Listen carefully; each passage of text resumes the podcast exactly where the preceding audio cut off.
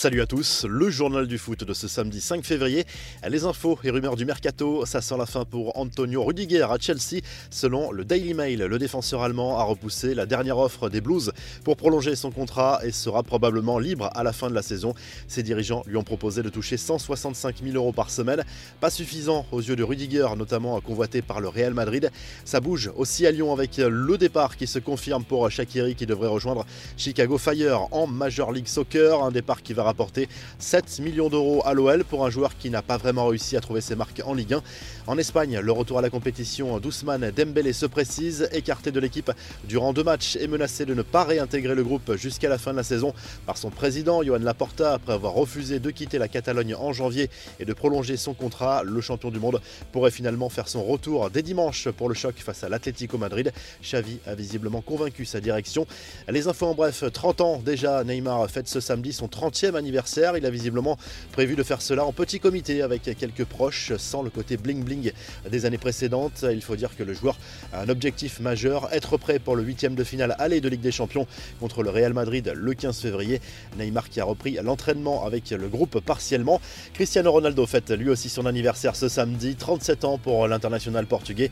Pas de souci à avoir de son côté pour d'éventuels excès, ce n'est pas vraiment le genre de CR7 réputé pour son hygiène de vie irréprochable et c'est bien évidemment le secret de sa longévité au plus haut niveau. Cristiano Ronaldo qui a dû apprécier cet hommage de deux de ses compatriotes lors de la cérémonie d'ouverture des Jeux Olympiques d'hiver de Pékin.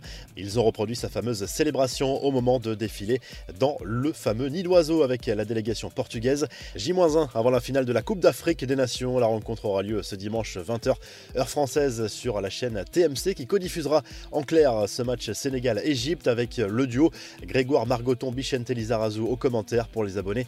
Rendez-vous également sur Bein Sport. Enfin, la revue de presse, le journal L'équipe revient sur la victoire de l'OM 5 à 2 contre Angers vendredi soir en ouverture de la 23e journée de Ligue 1.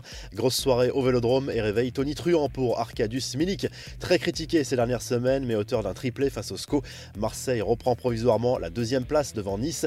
En Espagne, le journal AS consacre sa une au trio Bale, Hazard, Jovic qui a coûté 261 millions d'euros au Real Madrid et qui se retrouve régulièrement sur le banc ou en tribune. Carlo Ancelotti ne compte clairement pas sur eux. C'est un fiasco sur le plan économique. En Angleterre, le Star Sport revient notamment sur l'élimination surprise de Manchester United de la Cup vendredi soir. Les Red Devils ont été sortis au tir au but à Old Trafford dès le quatrième tour par Middlesbrough, pensionnaire de Championship.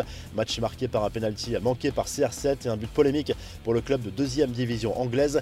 Nouvelle désillusion pour le club mancunien cette saison. Le tabloïd évoque par ailleurs les déclarations très cash d'Antonio Conte sur le mercato d'hiver de Tottenham et les erreurs de recrutement du passé. Et en Italie, la superbe une de la Gazette dello Sport pour illustrer ce derby entre l'Inter Milan et l'AC Milan ce samedi au stade Giuseppe Meazza. C'est une rencontre qui aura forcément son importance dans la course au titre lors de cette saison 2021-2022 en Serie A. Zlatan Ibrahimovic est forfait pour ce match. Si le journal du foot vous a plu, n'hésitez pas à liker, à vous abonner pour nous retrouver très vite pour un nouveau journal du foot.